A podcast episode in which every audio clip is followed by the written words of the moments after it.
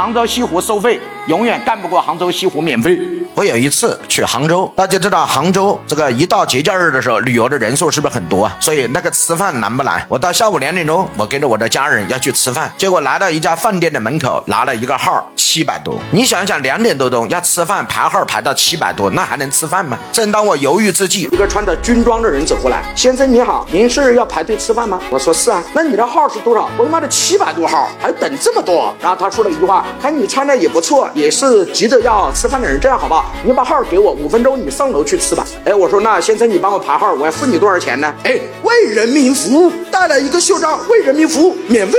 我说肯定有套路，但我就愿意了解。我说 OK，兄弟就这么说定了，我等你五分钟。叭叭叭叭叭，还没到五分钟，说先生请上二楼有个位置，我我妈我家里人我就上楼吃饭了。吃完饭我就准备下楼，然后我妈说不能走正门。我说为什么？那个人肯定在那里等你。世界上没有这么免费的东西。我说真是这样，光天化日之下，下午才五点钟，还能把我怎么样？我就去会一会他。一下去果然在门口等着。先生吃的好吗？我说吃的好。服务怎么样？我说也挺好。然后我说到底多少钱？你说个数嘛，对吧？我说我等会儿回上海了。哎，为人民服务，我靠，很兴奋。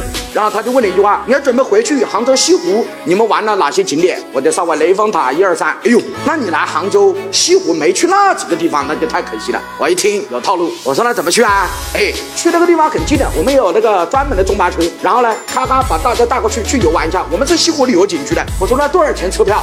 不要钱，为人民服务。我靠，我一看这水平他妈太高了。然后我把头一伸，看见里面的人不像他妈坏人，咱也见过江湖对吧？那里面的有什么婆婆啊，还有拉着小孩了，那他妈不像一个骗子啊！把车上还坐着七七八八个人呢，我也上去了。开开开，关门一开，开半个小时，然后去了一块地方，然后过了十几分钟，叭叭又去了一个地方，然后呱呱呱，快六点钟左右又去一个地方，那个地方干嘛？一堆人在那里摘茶叶、炒茶叶，热闹的很哦。我一看，我靠，这个地方这么热闹，我也去玩一下，摘茶叶、炒茶叶、包茶叶，包完了，一称买掉，走了，七万多，没有人推销。就是我在炒的茶叶过程中，我就问自己，每次都是学员给我送东西，妈的，我从来没给学员送东西，我说这好像也说不过去啊。李清什么？告诉我，轻一重啊！今天这茶叶是王聪老师自己摘的、自己炒的、自己包的，尽管不贵，但代表我一片心意，我还能想得起你啊！我说这个茶叶我一定要带走。